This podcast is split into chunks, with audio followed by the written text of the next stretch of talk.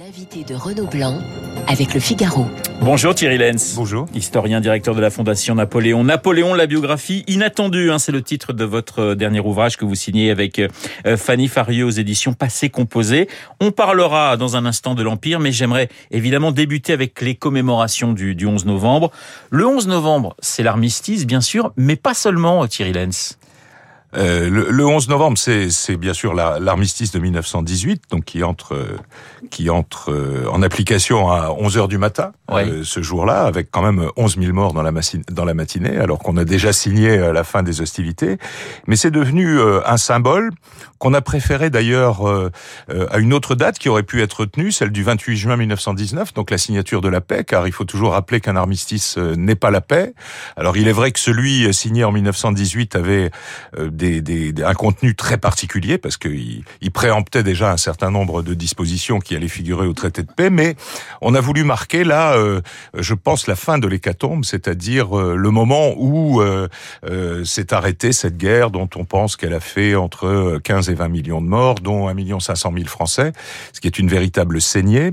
Et cette date est devenue symbolique on va dire, d'abord de la fin du massacre avant d'être la date de la victoire. Alors depuis 2012, on célèbre aussi les morts euh, pour les gens tombés pour la France, aussi bien les civils que les militaires. On a, ouais. j'allais dire, élargi un petit peu le, ouais. le spectre des, des, des, des, des combattants français qui sont pas forcément des militaires. Oui, parce que c'était c'était un moment où il y avait eu euh, beaucoup de soldats français euh, morts pour la France en Afghanistan et le président Sarkozy toujours un peu euh, à la recherche d'une américanisation de ses comportements, avait décidé de créer une espèce de Memorial Day comme, ouais. euh, comme le font les Américains et avait euh, souhaité concentrer sur le 11 novembre euh, les deux commémorations. Mais je pense que quand même dans la mémoire, alors aujourd'hui, on, c'est le contraire de ce que je vais vous dire, puisque la, la, deuxième guerre mondiale est évidemment en cause. On mais va parler du Bergermin dans voilà, un instant. Dans, ouais. dans, la, dans la mémoire, c'est quand même la fin de la première guerre mondiale. Le 11 novembre, alors euh, très vite, évidemment, le soldat inconnu, avec la question de savoir si c'était l'Arc de Triomphe ou le Panthéon.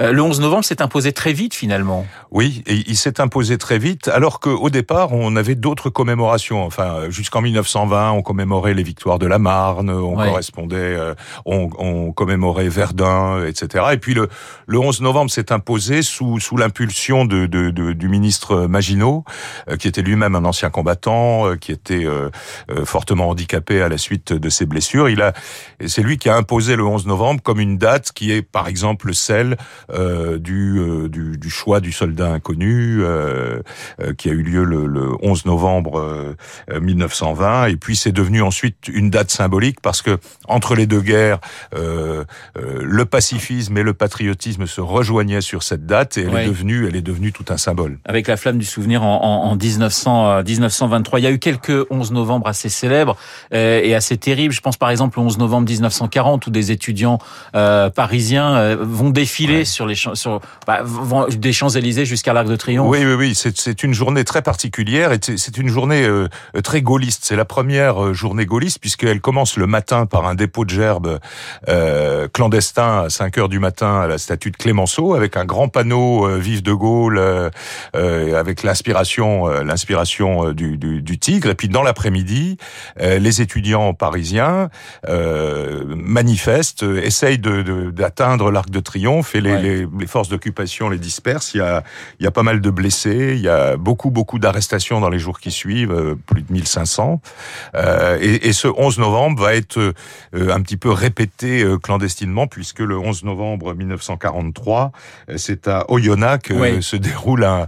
Ça, un ça fait, c'est petit... extraordinaire. extraordinaire. Les résistants vont défiler dans la ville voilà, d'Oyonnax, voilà. alors que effectivement la France est toujours occupée par par, par, l'Allemagne. Oui, ils organisent un, un défilé militaire au, au, nez à la barbe de l'occupant. Un an plus tard, il y a le 11 novembre 44 avec euh, De Gaulle et Churchill côte à côte justement. Ça, c'est aussi un, un, symbole fort. Oui, toujours, toujours 11 novembre. Il est vrai que De Gaulle comme Churchill sont des combattants de la Première Guerre mondiale. On oublie toujours que Churchill Lorsqu'il a plus été ministre, il est allé euh, sur le front. Hein. il est véritablement allé dans les tranchées. Euh, et donc, ils se sont retrouvés autour de cette idée qui est à la fois une, on va dire, un symbole d'amitié franco-anglaise, mais de la part de Churchill, probablement un cadeau fait au général de Gaulle, parce que le, 11 novembre 1918, c'est quand même un, des grands moments de l'histoire de France. On ne sait pas encore que c'est le début du déclin, mais on, pense que la France a repris sa place en Europe et dans le monde. On le célèbre à l'étranger le 11 novembre le 11 novembre est célébré euh, un peu partout, hein, et notamment en Angleterre, où euh, les, Anglais ont aussi euh, leur soldat inconnu, qui lui aussi a été inhumé un 11 novembre en 1923, en même temps que le, le soldat inconnu français. C'est alors que la date du 8 mai est parfois contestée, puisque les, tous les pays de l'Est le fêtent le 9. Le, le, le, 11 novembre est vraiment partout célébré en Europe. Alors pour en 1968, on a eu un défilé à, Vincennes, d'ailleurs pour le cinquantenaire. Il y a eu très peu de défilés finalement le 11 novembre. Hein. C'est, ça reste une cérémonie, j'allais dire, c'est pas le 14 juillet. C'est, un moment de recueillement. Oui, c'est un moment de recueillement, généralement très concentré sur euh, sur l'Arc de Triomphe, hein, puisque euh, la seule fois où les armées françaises ont défilé en triomphe en passant sous l'Arc de Triomphe, c'est le 14 juillet 1919, c'est-à-dire euh, euh, quelques jours après la signature du traité de paix.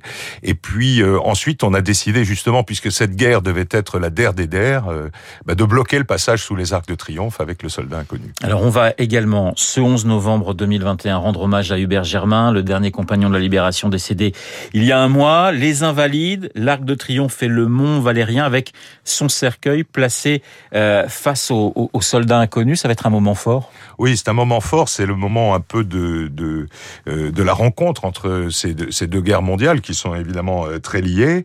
Et puis c'est aussi, euh, on va dire, la fin d'une grande aventure, la fin de ces 1038 compagnons de la libération.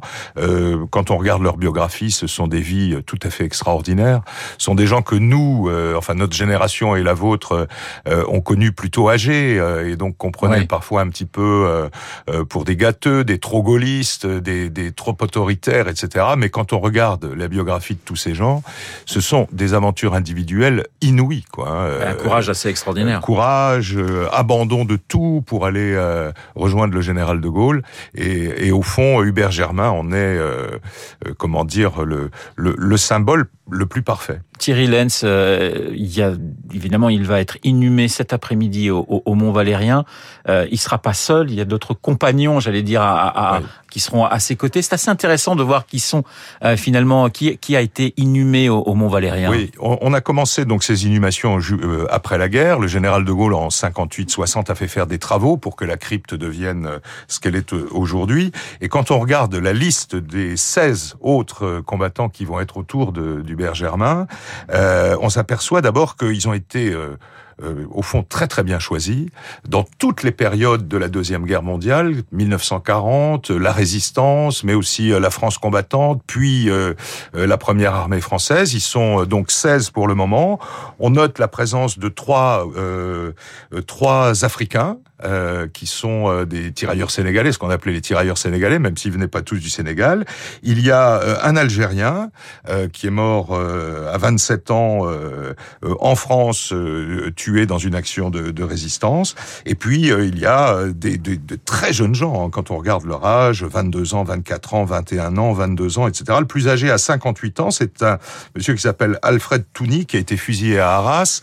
Euh, c'est véritablement le panel de tout ce que euh, la France a eu de combattants entre 1940 et 1945. Il y a même un, un, un Edmond Gutten de 47 ans qui a été fusillé par les Japonais en Indochine. On a tiré au sort les euh, différents euh, les différents représentants au fond des grandes catégories de la France combattante. Voilà Hubert Germain, le dernier compagnon de la Libération. J'ai une pensée ce matin pour un homme qui est toujours en vie et je voudrais lui rendre hommage. C'est Léon Gauthier parce que c'est le dernier Français à avoir débarqué le 6 juin avec le commando euh, qui est fait et il faudrait pas l'oublier. Thierry Lenz, les politiques et l'histoire. On a beaucoup cité De Gaulle ces derniers temps, on a beaucoup cité Pétain, la résistance, la révolution, euh, et j'en passe, les rois de France. Qu'est-ce que ça vous inspire? Ça inspire quoi à l'historien que vous êtes de voir les politiques d'un seul coup se servir de l'histoire de France comme ils le font depuis plusieurs semaines avec une certaine intensité? Oui, alors ils le font depuis très très longtemps. Hein. Rappelons-nous Adolphe Thiers, hein, qui est un des grands historiens du 19e siècle siècle et aussi un des grands gouvernants français. plus près de nous, Jack Lang qui écrit sur François Ier, Dominique de Villepin sur Napoléon, etc. L'histoire est, est, chez nous un, un, sujet qui n'est pas qu'historique, c'est aussi un, sujet politique. Et évidemment, la, semaine qui vient de passer, même les semaines qui viennent de passer, avec par exemple Éric Zemmour qui fait de l'histoire un de ses arguments politiques, si l'on veut. Alors après, sur le fond, évidemment, beaucoup de choses peuvent être discutées et sont discutables, mais il essaye de placer un débat sur le plan historique, alors que pour les politiques, le débat historique n'est pas historique, il est euh, politique. Voyons ce qui s'est passé euh, euh, devant devant la tombe du général de Gaulle à Colombey cette semaine. évidemment, s'il n'y avait eu que les gaullistes purs et durs pour aller célébrer le général de Gaulle, il y aurait eu quasiment eu que Hervé Guémard, le président de la Fondation Charles de Gaulle, mais ils sont tous venus à des titres divers, alors même que s'ils avaient connu le général de Gaulle en activité, ils auraient été pour la plupart d'entre eux, ses opposants. Alors, euh, on, on, parle beaucoup de De Gaulle, on parle de, de, Pétain, et ça fait une grosse polémique avec euh, Éric Zemmour, vous le citiez. On, on, a, on cite peu Napoléon ces dernières semaines. J'aimerais qu'on fasse le bilan quand même de cette année, qui a été une année euh, importante pour vous, puisqu'on célébrait les, les, 200 ans de la mort de, de, de l'empereur. Quel est le, le bilan vous faites, Thierry? Parce qu'il y a eu énormément de polémiques, mais, mais finalement, bon, la nation a quand même rendu un hommage, même si on ne parle pas d'hommage véritablement avec Emmanuel Macron. Est-ce que vous êtes tout de même satisfait euh, de, de, de, ce qui a été euh, fait pour, euh, pour Napoléon et les 200 ans de sa mort oui, je crois que le, bicentenaire de la mort de Napoléon est réussi. C'est un bicentenaire qui, est, qui vient essentiellement du bas. On a recensé, nous, à peu près 600 événements en France qui vont d'une petite cérémonie dans un village jusqu'à l'exposition de la Villette on regarde les, chiffres de vente des livres, ils ont été extraordinaires cette année, euh, les numéros spéciaux, euh, et puis il y a eu ce, discours du président de la République qui a été, euh, on va dire, absolument parfait, quand bien même beaucoup de choses sont à dire sur l'appareil qui entourait ce discours. Donc c'est un bicentenaire réussi, il continue, hein, il y a encore des expositions qui sont ouvertes, il y en a d'autres qui vont commencer.